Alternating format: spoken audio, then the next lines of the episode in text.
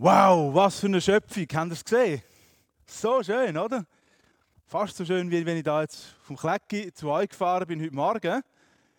So schön, die Natur. Haben Sie es auch gesehen, wo wir hergekommen sind? Blumen, überall, wunderbar, auch wieder. Gut, ein paar sind schon wieder im Vergehen, aber äh, äh, schön, schön so etwas, oder? Die Schöpfung, wow. Und die Worte, die wir da gehört haben, das sind einfach irgendwelche Worte, die sich einer ausdenkt hat. Um mal irgendwo etwas aufzuschreiben. Nein, das steht im Wort Gottes. Das ist Psalm 104, wo wir gehört haben, vorgelesen, mit Bildern untermalt. Und wir einfach nur staunen, wie groß und wie wunderbar unser Gott ist. Und der Aufruf am Anfang, lobe den Herrn meine Seele, der gilt auch uns. Und das ist eigentlich eine Aufforderung an uns Menschen, dass wir Gott loben sollen von ganzem Herzen. Und interessant ist, wenn wir den Psalm lesen, den Psalm 104, da steht ganz am Anfang von dem Psalm, lobe den Herrn meine Seele und Ah, sehr gut. Da haben wir aufmerksame Zuhörer und Bibelkenner. Am Schluss steht das genau gleiche nochmal. Lobe den Herrn meine Seele. Ich will den Herrn preisen von ganzem Herzen. Halleluja. Und spannend. Jetzt wird es, wer ist Bibelcrack? Steht es auch noch so anders. Der Satz. Ah, sehr gut. Psalm 103, der Psalm vorne dran, ist genau gleich. Fängt auch mit dem Satz an. Lobe den Herrn meine Seele. Und hört auch mit dem Satz wieder auf. Wir sehen also die beiden Psalmen, Psalm 103 und Psalm 104, die gehören wie so ein bisschen zusammen zu einem Päckchen. Wo es ums Lob von Gott geht. Da im Film, im Video haben sie es überschrieben mit dem Hohelied des äh, der Schöpfung quasi. Also da wird die Schöpfung gepriesen und nicht die Schöpfung selber, sondern der, der es geschaffen hat, der Schöpfer. Ganz ein wichtiger Unterschied. Halten wir gerade am Anfang schon fest. Die Schöpfung ist etwas Schönes, etwas Wunderbares. Aber die Schöpfung soll nicht angebetet werden, sondern der, der die Schöpfung gemacht hat. Der Schöpfer selber. Und da ist leider in unserer Zeit, heute, auch schon früher, passiert meistens das Gegenteil. Dass Menschen die Schöpfung zwar wahrnehmen und sagen, boah, das ist etwas Besonderes, etwas Grossartiges, aber man nimmt dann die Schöpfung und betet die Schöpfung an. Ja, ihr kennt vielleicht äh, Szenen, wo Leute Bäume umarmen, weil es ihnen so Kraft gibt, sagen sie. Ich will das nicht ins Lächerliche ziehen. Die Menschen meinen das wirklich. Aber der, der uns Kraft gibt, so wenn wir Bibel lesen und Bibel glauben, das, was da steht, dann ist es der Schöpfer, der uns Kraft gibt, nicht der Baum oder der Gegenstand, die nächste Blumen oder Salbe oder was auch immer. Es ist Gott, der Schöpfer, der das geschaffen hat. Und wir können es erholen, wir können etwas von Menschen auf der Welt erkennen. In der Schöpfung, Römer 1, sagt, dass genau alle Menschen auf der Welt haben keine Ausrede. Keiner kann sagen, ich habe Gott nicht kennenlernen Paulus sagt im Römerbrief, jeder Mensch auf dieser Welt, auch der hinterste Mensch, der als ich in der Sibirien oder keine Ahnung wo lebt, einfach weiter weg, hat keine Ausrede. Das kann sagen, ja, an Gott nicht gesehen, er hat sich mir nicht gezeigt. Gott sagt, durch die Schöpfung wird etwas von mir sichtbar. Von dieser Kreativität, von dem Wesen, wo ich bin. Nicht alles können wir erkennen, darum brauchen wir das Wort Gottes, das uns noch ein bisschen mehr Informationen liefert, wer Gott ist. Aber etwas können wir zumindest erkennen, nämlich, dass da Gott ist, ein Schöpfer, der alles gemacht hat. Und das ist ja interessant, wenn man verschiedene Religionen, Naturreligionen anschaut oder Völkerstämme entdeckt. Alle haben irgendwo das erkannt, haben irgendwo einen Schöpfer erahnt. Das ist ja interessant, oder? Hat ihnen ja niemand die Bibel gebracht. Und trotzdem haben sie schon etwas von dem erkannt, weil sie eben die Schöpfung angeschaut haben und gemerkt haben, da ist jemand, dahinter, wo das Ganze geplant hat und das in seiner Hand hat. Also, wir halten fest, Gott ist Schöpfer von Himmel und Erde. Er hat alles geschaffen, wunderbar gemacht. Und ihn werden wir anbeten und loben. Jetzt kannst du die Präsentation starten, genau. Er hat uns drei Punkte mitgebracht, weil man den Psalm eigentlich so in drei Teile einteilen kann. Der erste Teil, den werden wir miteinander jetzt genauer anschauen. Der erste Teil Lobe den Herrn, meine Seele, den Schöpfer. Gott ist Schöpfer von Himmel und Erde. Und wir lesen nochmal Vers 1 bis 9, wie er da beschrieben wird. Also der Gott wird da beschrieben, wie er ist. Und das ist sehr eindrücklich, sind alles Bilder, die probieren, Gott in Wort zu fassen. Wir können das ja nicht gar nicht, aber man sucht Beschreibungen, wo Gott irgendwie könnte, äh, wie soll ich sagen, ein bisschen umrahmen, ein bisschen darstellen. Also, ich lese da Verse 1 bis 9 aus Psalm 104. Ich will den Herrn preisen von ganzem Herzen. Herr, mein Gott, wie groß bist du. Wie groß bist du. Und jetzt kommt eine Beschreibung von der Größe von Gott. Majestätische Pracht ist dein Festgewand. Helles Licht umhüllt dich wie einen Mantel. Du spanntest den Himmel aus wie ein Zeltdach. Über den Wolken hast du deine Wohnung errichtet. Ja, die Wolken sind dein Wagen. Du fährst auf den Flügeln des Windes dahin. Wind und Wetter sind deine Boten und feurige Flammen sind deine Diener. Die Erde stellst du auf ein festes Fundament. Niemals gerät sie ins Wanken. Wie ein Kleid bedeckte die Urflut ihre Kontinente. Die Wassermassen standen noch über den Bergen. Doch vor, deinem doch vor deinem lauten Ruf wichen sie zurück, vor deinem Donnergrollen flohen sie. Die Berge erhoben sich und die Täler senkten sich an den Ort, den du für sie bestimmt hattest. Du hast dem Wasser eine Grenze gesetzt, die es nicht überschreiten darf. Nie wieder soll die ganze Erde überschwemmt werden. Das mal so ein ersten Abschnitt, wo Gott als Schöpfer so ein bisschen dargestellt wird, unglaublich eindrücklich, wenn man das sich mal vor Augen haltet, was da heißt. Majestätische Pracht ist festgewandt. Also majestätische Pracht, ich weiß nicht, ob ihr das vor Augen vielleicht halten könnt, so, eine, so ein König, hä? so einem Purpurmantel und Glanz und alles so prachtvoll. So richtig prunkig. He? Vielleicht wir Schweizer haben das vielleicht nicht so gern. Wir sind eher ein schlichter unterwegs he, im Design. Aber so prunkig, so kann Gott aussehen. So richtig glänzig, schön, wunderbar. Das ist sein Fest, Festgewand. Und jetzt interessant, helles Licht umhüllt dich wie ein Mantel. He, so Licht, Gott ist Licht. Und das haben wir an verschiedenen Stellen in der Bibel. Lesen wir immer wieder von Gott ist Licht. Gott ist das, wo hell macht, wo Klarheit schafft, wo uns die Augen öffnet, Licht ins Dunkle bringt. Vielleicht klingt bei euch da auch das eine oder andere an. Jesus selber sagt, ich bin das Licht der Welt. Was meint er mit dem, ich bin das Licht der Welt? Das ist wie so ein Glühlämpchen, das im Dunkeln rumläuft. Nein, natürlich nicht. Das ist ein Bild. Das Licht der Welt meint, in der geistlichen Dunkelheit ist Jesus hineingekommen und hat Licht geschaffen, hat aufgehellt, hat Klarheit geschenkt. Warum ist unsere Welt geistlich dunkel? Wir kennen es. Gott hat die Schöpfung wunderbar gemacht. Von Anfang an hat er alles perfekt gemacht. Interessant, Gott sagt, die Schöpfung, es ist sehr gut, nachdem er den Mensch gemacht hat. Sehr gut. Er hat uns aber die Freiheit gelassen, zu entscheiden, ob wir im Gehorsam sein oder nicht. Und wir haben festgestellt, wenn wir die Bibel lesen, dass wir Menschen Mühe haben mit dem, Gott nachzufolgen, Gott dir zu geben, Gott zu suchen. Weil wir das Gefühl haben, nein, wir können doch das alles selber viel besser. Unsere eigenen Wünsche, unsere Sehnsucht stellen wir im Vordergrund und suchen eigentlich die zu erfüllen, all unsere Bedürfnisse, anstatt auf die zu verzichten und Gottes Willen zu suchen. So hat auch Adam und Eva haben sie von dieser Frucht gegessen und haben so gegen Gottes Gebot verstoßen. Sie haben nicht nach dem Willen von Gott gehandelt und das hat Konsequenzen gehabt, dass sie Garten Eden haben müssen verlassen, die Gegenwart von Gott haben müssen verlassen. Gott hat eigentlich wollen, dass wir mit ihm zusammen sind. Best Friend, woo! Gemeinschaft, face to face. Das ist doch das Beste, nicht über FaceTime und so weiter. Das ist, das ist nicht echt, oder? Richtig echt. Gemeinschaft. Aber wir Menschen haben gesagt, wir brauchen es nicht.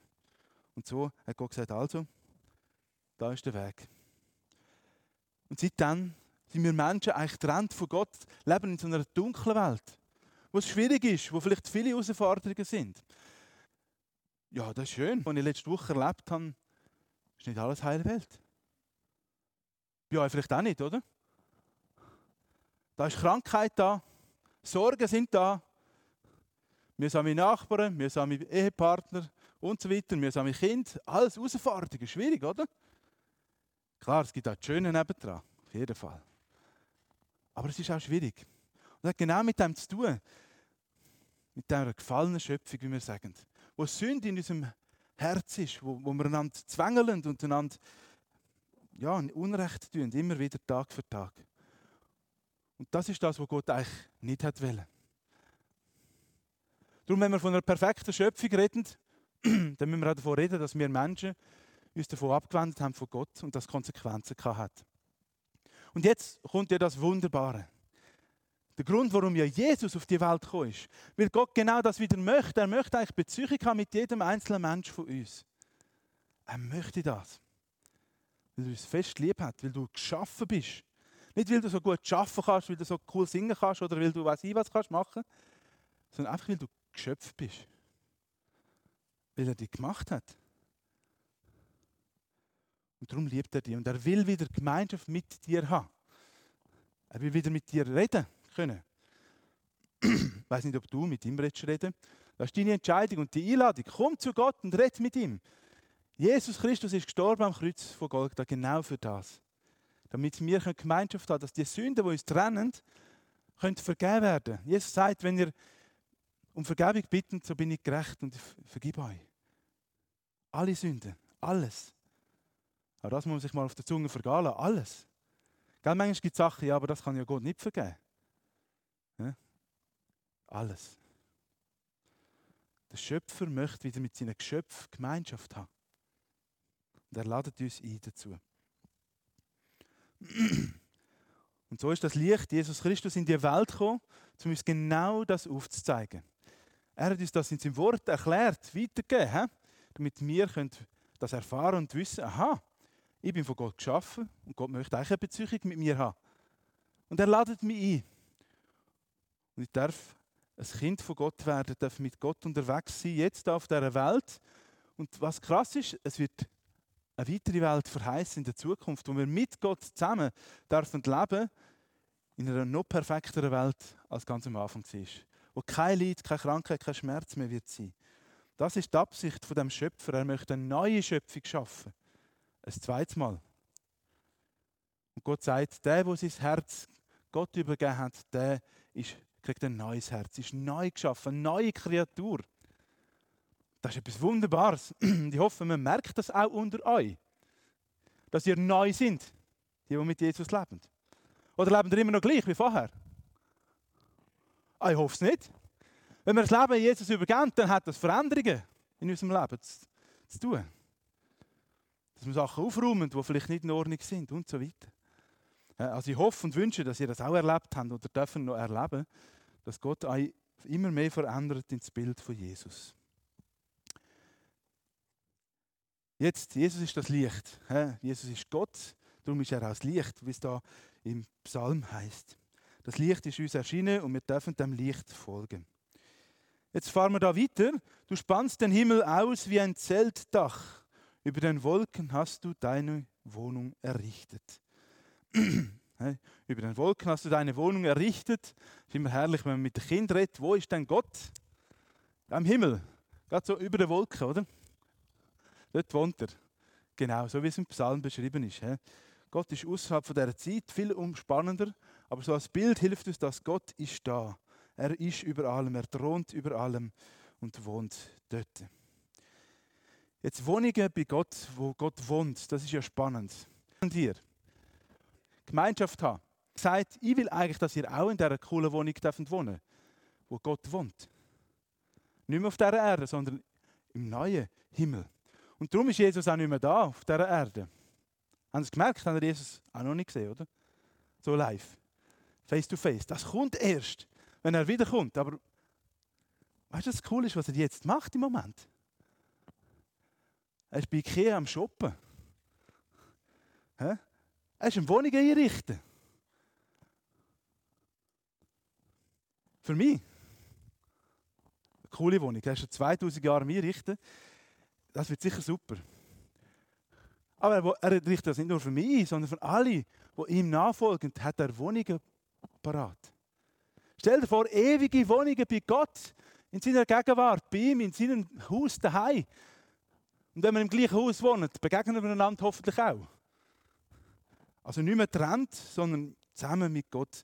Dort tut Jesus uns Wohnungen vorbereiten. Entschuldigung. Und das ist etwas Wunderbares. Johannes 14, Vers 2 sagt er, ich bin dort zum Wohnungen vorbereiten. Und Johannes 17, ein bisschen später, im hohepriestlichen Gebet sagt Jesus, Gott, Vater im Himmel, ich wünsche mir sehnlichst, dass die, wo du mir gegeben hast, die, die mir nachfolgen, bei mir sind, bei dem Ort, wo ich auch bin. Könnt ihr nachlesen, Johannes 17.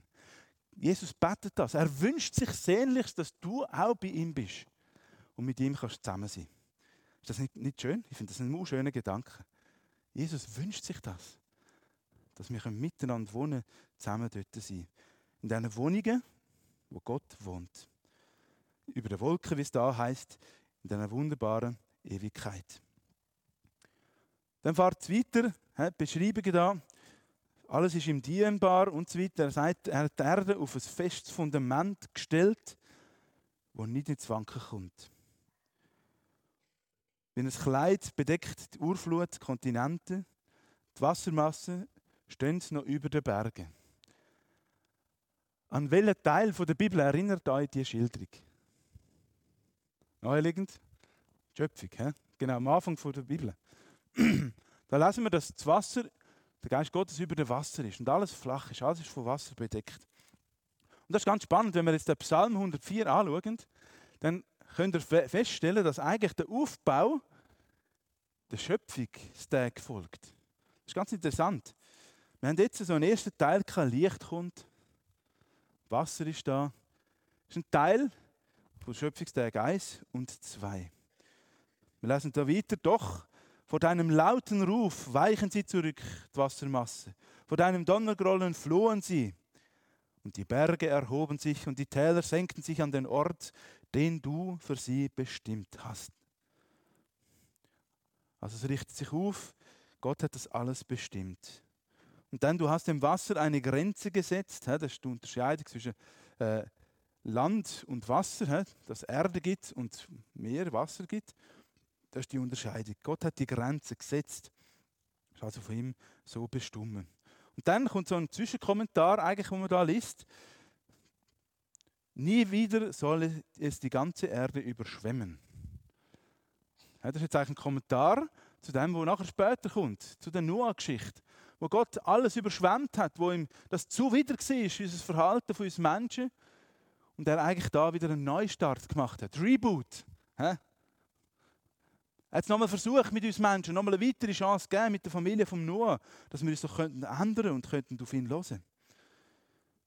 Und da der Psalmist, der das geschrieben hat, vermutlich der David, beim Psalm 103 steht am Anfang, dass es der David war, Psalm 104 nicht mehr, aber aufgrund vom gleichen Anfang können wir davon ausgehen, dass es wahrscheinlich auch von David ist. Der David sagt da wie, es soll nie mehr überschwemmt werden. Das ist das Versprechen, das Gott dem Noah gegeben hat, uns allen Flut schenken. Das Versprechen nimmt da der Psalmist wieder auf. Also, das ist nochmal eine Beschreibung von Gott, dem Schöpfer, der mächtig ist, der alles überschattet, der da Wohnungen parat hat, wo Licht ist, wo uns auch hat dürfen, ein Licht werden in unserem Leben. Kommen wir zum zweiten Punkt. Es geht noch weiter. Jetzt hat Gott das geschaffen, das Ganze. Und ich weiß nicht, wie ihr es habt mit ähm, Sachen, die ihr erschafft. Vielleicht, ähm, was können wir für Beispiel nehmen? Für Männereis, wenn ihr ein Auto habt oder so, ein bisschen flicken, ein bisschen putzen und so, oder? Dann lasst ihr das nicht einfach sein. Und wenn das nächste Mal ein Bühler kommt, dann ja, ist es halt. Sondern dann, dann tut man das erhalten. Dann pflegt man das, dass es weitergeht, oder? Oder andere Sachen, die wir vielleicht im Leben haben, tun wir hegen und pflegen, wenn wir etwas gemacht haben, dass ja nicht kaputt geht, dass es ja gut bleibt, sauber bleibt und so weiter. Und wissen Sie was? Genau das macht Gott mit seiner Welt, mit seiner Schöpfung. Wir lesen da weiter die nächsten Verse, wo es deutlich wird und vor Augen gemalt wird, Gott erhaltet die Welt auch. Er hat sie nur geschaffen und nachher sich selber überlassen. Nein, Gott ist jetzt immer noch aktiv in der Schöpfung dran am Wirken. Ganz spannend. Wir lesen da ab Vers 10. Du lässt Quellen sprudeln und als Bäche in die Täler fließen. Zwischen den Bergen finden sie ihren Weg. Die Tiere der Steppe trinken davon, Wildesel, stillen ihren Durst. An ihren Ufern nisten Vögel, im dichten Laub singen sie ihre Lieder. Vom Himmel lässt du Regen auf die Berge niedergehen, und die Erde versorgst du und schenkst reiche Frucht. Du lässt Gras wachsen für das Vieh und Pflanzen, die der Mensch anbauen und ernten kann. So hat er Wein, der ihn erfreut, Öl, das sein Körper pflegt und Brot, das ihn stärkt. Du, Herr, hast die riesigen Zedern auf dem Libanongebirge gepflanzt und gibst ihnen genügend Regen. In ihren Zweigen bauen die Vögel ihre Nester und Störche haben in den Zypressen ihren Brutplatz. In den hohen Bergen hat der Steinbock sein Revier und das Murmeltier findet in den Felsen Zuflucht. Du hast den Mond gemacht, um die Monate zu bestimmen und die Sonne weiß, wann sie untergehen soll. Du lässt die Dunkelheit hereinbrechen und es wird Nacht. Dann regen sich die Tiere im Dickicht des Waldes. Die jungen Löwen brüllen nach Beute. Von dir, o oh Gott, erwarten sie ihre Nahrung. Sobald aber die Sonne aufgeht, schleichen sie zurück in ihre Schlupfwinkel und legen sich dort nieder. Dann steht der Mensch auf und geht an seine Arbeit. Er hat zu tun, bis es wieder Abend wird. O Herr, welch unermessliche Vielfalt zeigen deine Werke. Sie alle sind Zeugen deiner Weisheit. Die ganze Erde ist voll von deinen Geschöpfen. Da ist das Meer so unendlich groß und weit. Unzählbar sind die Tiere darin, groß wie kleine. Schiffe ziehen dort vorüber und auch die Seeungeheuer, die du geschaffen hast, um mit ihnen zu spielen. Alle deine Geschöpfe warten auf dich, dass du ihnen zur rechten Zeit zu essen gibst. Sie holen sich die Nahrung, die du ihnen zuteilst. Du öffnest deine Hand und sie werden reichlich satt. Doch wenn du dich von ihnen abwendest, müssen sie zu Tode erschrecken. Ja, sie sterben und werden zu Staub, wenn du ihnen den Lebensatem nimmst.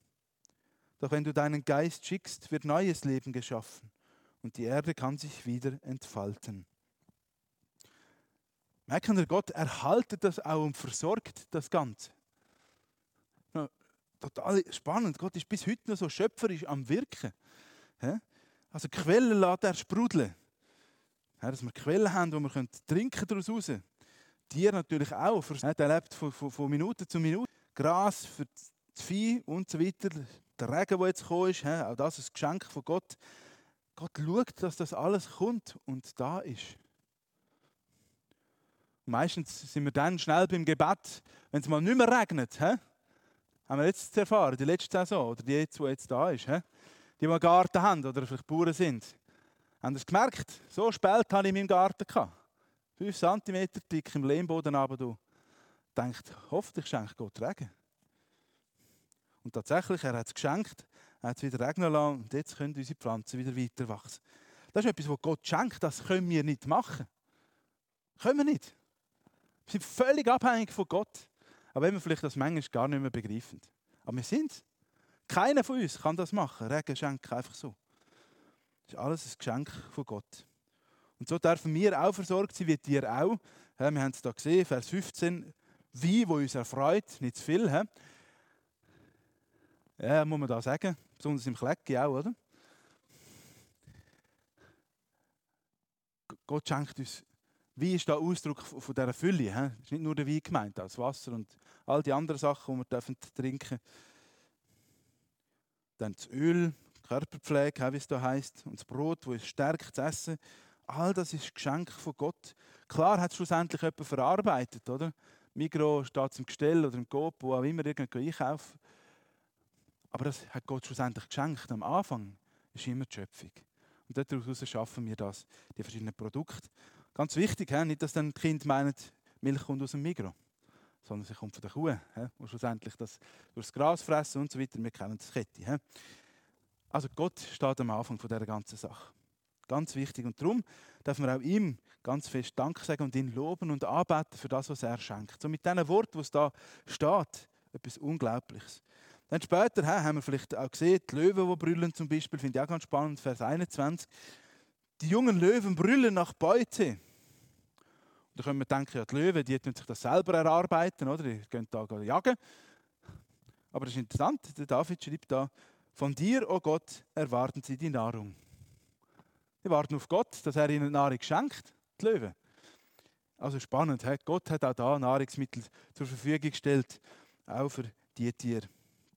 Und dann der Mensch, heißt da wieder, Vers 23, denn der Mensch steht auf, geht an seine Arbeit. Er hat zu tun, bis, er wieder, bis es wieder Abend wird. Gott hat auch uns da Aufgabe gegeben, eine Arbeit gegeben. Und wenn wir arbeiten können, dann merken die meisten, es tut gut. Nicht zu viel, aber in dem Maß, was Gott uns angeordnet hat, sechs Tage in der Woche dürfen wir arbeiten. Dann kommt der Psalmist, Vers 24, zum quasi Zusammenfassung. O Herr, welch unermessliche Vielfalt zeigen deine Werke. Und ich glaube, das ist auch das, wenn wir, was uns überfordert, ist ein Stück wenn wir die Schöpfung rausschauen. Ich bin im Graubünden aufgewachsen, wenn ich bin wandern, Berge angeschaut habe, so schön. Und du kannst schauen, woher das willst. Alles ist schön. Und so eine Vielfalt. Eben, wir haben es gesehen, von diesen Blümchen da, mit den verschiedenen einzelnen Blättern, wo keins gleich ist. Wenn ich anschaue, in unsere Runde, so viele Menschen, jeder anders. Die Vielfalt, die Gott geschenkt hat und geschaffen hat, ist Ausdruck von der Kreativität und großen Weisheit von Gott, wie es da heißt. Sie alle sind Zeugen deiner Weisheit. Unglaublich, wir können einfach nur staunen, was Gott sich da alles überlegt hat. Geschweige denn, wenn man ins Detail geht, die einzelnen Zellen anschaut, wie das genau funktioniert und so weiter. Unglaublich. Die ganze Erde ist voll von deinen Geschöpfen.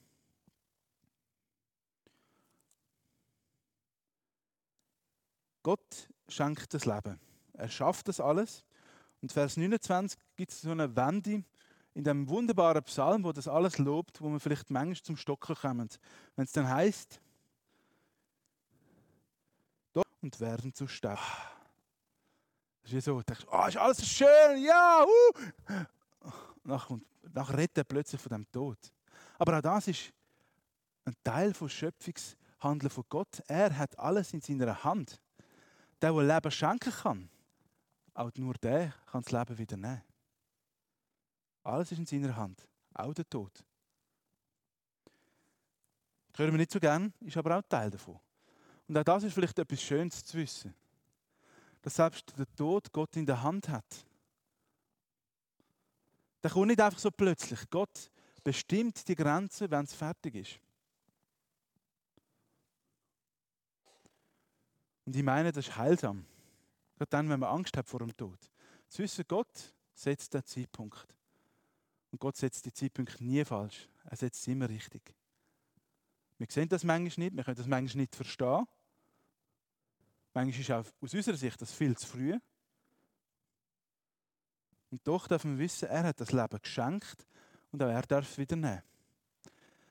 Muss ich mir persönlich auch immer wieder sagen. Mein Leben hat Gott geschenkt. Ich darf drei Kinder haben. Auch das Leben hat Gott geschenkt und ist nicht selbstverständlich. Jedes einzelne Leben, das Gott schenkt, ist ein Wunder von Gott. Und ich muss aufpassen, dass ich mich nicht zu fest an das klammere und sage, es gehört mir. Und dass ich es in der Hand von Gott lasse. Besonders dann schwierig, wenn du hörst von Eltern, die ihre Kinder früh verlieren, zum Beispiel dann stelle ich mir ja auch vor, was wäre, wenn meine Kinder jetzt im Alter von viereinhalb, zweieinhalb oder halbjährig sterben? Was wäre dann? Aber sie sind nicht meine. Es ist ein Geschenk von Gott, versteht ihr? Und er darf das schenken und er darf es auch wieder nehmen. Und ich möchte das ihm abgeben. Das ist ganz, ganz eine herausfordernde Situation und schwierig. Keine Frage. Aber alles, was wir haben, das gleiche Prinzip mit Häusern, mit, mit Reichtum, all das, was wir haben, Gesundheit, ist ein Geschenk von Gott. Nicht selbstverständlich. Wir dürfen dankbar sein, wenn es gut ist. Wir dürfen aber auch das aus der Hand und seine Hand zurücklegen, wenn es mal nicht so gut ist. Sind wir bereit, auch das zu akzeptieren, dass er als Schöpfer die Autorität hat, Sachen zu schenken und auch Sachen wegzunehmen? Denke, das ist das, was der Hiob begriffen hat. Hiob hat viel Reichtum gehabt, hat eine Familie gehabt. Alles ist ihm weggenommen worden, alles. Er ist sogar selber krank geworden, er ist nur noch einem dünnen Fädel gehangen, sein Leben. Und ich glaube, er hat begriffen, was es heißt loslassen. und sich nur an Gott hängen. An den Schöpfer, der da ist. Im letzten Buch, Hiob 24, glaube ich, sagt Hiob selber, ich habe vom Hören sagen von dir gehört, Gott. Aber jetzt habe ich dich erleben, dass du trägst, auch wenn wir nichts mehr anders haben. Du bist der, der uns hebt an seiner Hand. Und das bis in die Ewigkeit. Alles andere ist vergänglich.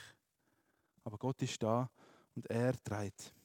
Heben wir also die Schöpfung, all das Gute, was Gott uns geschenkt hat, nicht fest an uns, sondern sind wir bereit, das auch loszulassen. Also wir sehen, Gott versorgt, erhaltet das Ganze auch. Das kann uns auch wieder trösten in der aktuellen Diskussion um die ganze Umweltfragen, Klimageschichte. Geht genau um die Schöpfung, oder? Dass die ja kaputt geht. Auch da dürfen wir wissen, Gott ist souverän über dem. Er hat es in seiner Hand. Wir haben das anvertraut bekommen von ihm, ja. Mit der Verantwortung, auch gut dafür zu sorgen. Und gleichzeitig ist aber auch er das, was in seiner Hand hat. Und wenn es mal so fertig ist, das nicht, weil wir zu viel Auto gefahren sind, sondern weil Gott es entschieden hat, dass es fertig ist. Verstehen ihr? Es ist in seiner Hand und nicht in unserer Hand. Und das Schöne ist, wir müssen die Schöpfung nicht befreien. Das erneuert ist Jesus Christus. Befreiend, oder? Irgendwo finde ich das gut. Das einfach so zu wissen, Gott ist souverän über all dem. Klar sind wir auch damit beteiligt, sorgfältig damit umzugehen. Aber es ist auch da in seiner Hand als Schöpfer. Kommen wir zum letzten Punkt. Die letzten vier Verse haben es nochmal so in sich. Lobe den Herrn meine Seele, den Ewigen und Allmächtigen. Da heißt es, Vers 31, die Herrlichkeit des Herrn möge ewig bestehen. Er freue sich an dem, was er geschaffen hat. Er braucht die Erde nur anzusehen, schon fängt sie an zu beben. Und wenn er die Berge berührt, dann stoßen sie Rauch aus. Ja, singen will ich für den Herrn, solange ich bin. Für meinen Gott will ich musizieren mein Leben lang. Wie freue ich mich über den Herrn, möge ihm mein Lied gefallen. Doch wer sich ihm widersetzt, soll nicht mehr weiterleben. Ja, die Gottlosen sollen vom Erdboden verschwinden. Ich will den Herrn preisen von ganzem Herzen. Halleluja, lobt den Herrn. Auch da der Wunsch von dem Psalmist, möge der Herrn ewig, möge die Herrlichkeit des Herrn ewig bestehen. Das ist ein Wunsch, den er hat, wo aber auch das Wahrheit beschreibt. Es ist so. Gott lebt ewig und seine Herrlichkeit besteht auch ewig, weil er der Schöpfer ist, der ewige Seiende, von Anfang bis zum Ende. Und das Schöne ist, er wünscht sich da, Gott möge sich freuen an dem, was er geschaffen hat. Und das tut er auch. Hey, 1. Mose haben wir gesehen. Es ist sehr gut. Es ist etwas Schönes, das, was er sieht. Dann wird nochmal beschrieben, wie mächtig er ist. Und dann, Vers 33 und 34, so ein Statement von Musikern, die das unterschreiben können, wahrscheinlich. He? Unsere Band vielleicht heute auch, können das unterschreiben. He? Wo es heisst, Singen will ich für den Herrn, solange ich bin. Für meinen Gott will ich musizieren mein Leben lang. Wie freue ich mich über den Herrn, möge ihm mein Lied gefallen. So eine Haltung, wo wir Lieder singen. Wir haben vorhin ein paar Lieder gesungen. Ich weiß nicht, in welcher Haltung du die Lieder gesungen hast. Ich sehe nicht ins Herz hinein. Aber ich glaube, Gott wünscht sich, dass wir ihm von Herzen singen, dass es von Herzen aus kommt, dass er gelobt und geehrt wird. ich weiß, nicht alle tun gerne singen. Gewisse sagen, sie können nicht singen. Gott hat dir eine Stimme gegeben. Wenn er will, dass du schöner für ihn singst, dann hat er eine andere Stimme gegeben vielleicht.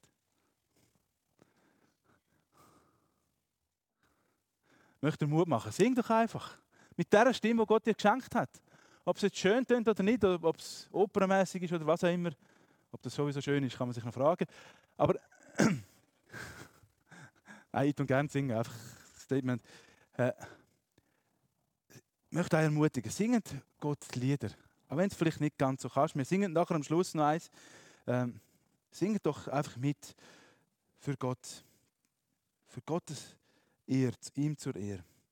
Und wir möchten das immer wieder singen, als Gemeinde auch Gott die Ehre zu geben. Möge ihm das Lied gefallen, das wir singen, dass er geehrt wird, dass er ja, preisen wird über allem, was wir haben und sind. dann, nach dem schönen, freudigen Liederteil, wo ja der David wahrscheinlich gern gesungen hat, kommt nochmal so ein Satz, wo man sich einfach darüber stören könnte. Vers 35, der letzte. Doch wer sich ihm widersetzt, Gott widersetzt, soll nicht mehr weiterleben. Ja, die Gottlosen sollen vom Erdboden verschwinden.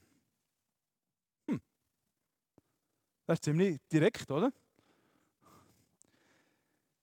Was meint da der Psalmist? Warum schreibt er das so? Er hat jetzt 34 Verse lang gepriesen, wie groß der Schöpfer ist und wie gewaltig und wie mächtig in der Zukunft leben. Wir zusammen sind auch in der Ewigkeit. Und wenn du das nicht willst, und da finde ich Gott so krass und ehrlich, er dringt sich nicht auf. Er kommt nicht sagen, du musst jetzt aber an mich glauben und mit mir unterwegs sein. Du musst das. Nein, macht er nicht. Warum? Weil Gott Liebe ist. Und Liebe stellt immer wieder einen freiwilligen Akt zur Verfügung. Sonst ist es Zwang. Liebe bedingt, dass es freiwillig ist. Und er lädt uns immer wieder ein. Gott sagt, komm, folg doch mit mir nach. Komm zu mir. Aber er zwingt sich nicht auf. Nur die Konsequenz ist, wenn du nicht mit Gott leben willst, Gott akzeptiert das. Aber es hat auch Konsequenzen, dass du nicht in Ewigkeit mit ihm Gemeinschaft haben wirst. Dass du nicht von dem Sagen kannst profitieren, wo Gott eigentlich möchte uns schenken. Und darum sagt er da, der, der sich ihm widersetzt, wo Gott sich widersetzt, der, der gegen Gott ist, gegen das Leben, der, der Leben schenkt, Leben schafft, der soll nicht mehr weiterleben. Das ist der Ausdruck von David da, wo wir aber im Wort Gottes haben, wo auch das zum Ausdruck bringt, was wir in der Bibel lesen, dass dann, wenn Gott uns Menschen zu sich nimmt, auferweckt und wir Menschen nicht mit Gott unterwegs, mit Jesus unterwegs sind, dass die Menschen nicht mit Gott werden leben, nicht mit ihm die Ewigkeit werden verbringen, sondern an einem anderen Ort, wo Gott los ist. Darum nochmal die Einladung, lebe mit Gott, das ist das Beste, was dir passieren kann. Da auf dieser Erde jetzt schon, aber auch in die Ewigkeit raus. Und darum, mit dem Gedanken, fasst er nachher den letzten Satz. Darum, weil Gott über allem steht, weil Gott so ein großartiger Gott ist, der uns einlädt für ein Leben mit ihm, sagt er, will ich den Herrn preisen von ganzem Herzen oder lobe den Herrn meine Seele. Halleluja, lobt den Herrn. Man sieht, Gott ist großartig, unglaublich reich, was er uns geschenkt hat, wer er ist. Und ich möchte uns jetzt allen die Möglichkeit geben, dass wir doch zu dem Gott kommen und ihn arbeiten und ihn preisen für das, was wir gehört haben. Und darum möchte ich auch einladen, in einer Gebetsgemeinschaft, dass doch drei Leute aus unseren Reihen heraus laut zu Gott beten und ihn loben und ehren, als Reaktion auch auf den Text, den wir heute miteinander haben anschauen Lobe den Herrn, meine Seele. So heißt es im Psalm. Und Herr, das wollen wir die loben und preisen für all das, was du geschaffen hast, was du gemacht hast. Und wir wollen die loben und preisen für all die Macht, die du hast, im Himmel und auf der Erde. Wir danken dir, dass wir dürfen, ja, einfach von dieser Größe etwas erkennen, gerade in dieser Schöpfung, die wir sehen. Und Herr, wir danken dir, dass du durch deinen Sohn Jesus Christus Zugang geschaffen hast zu dir.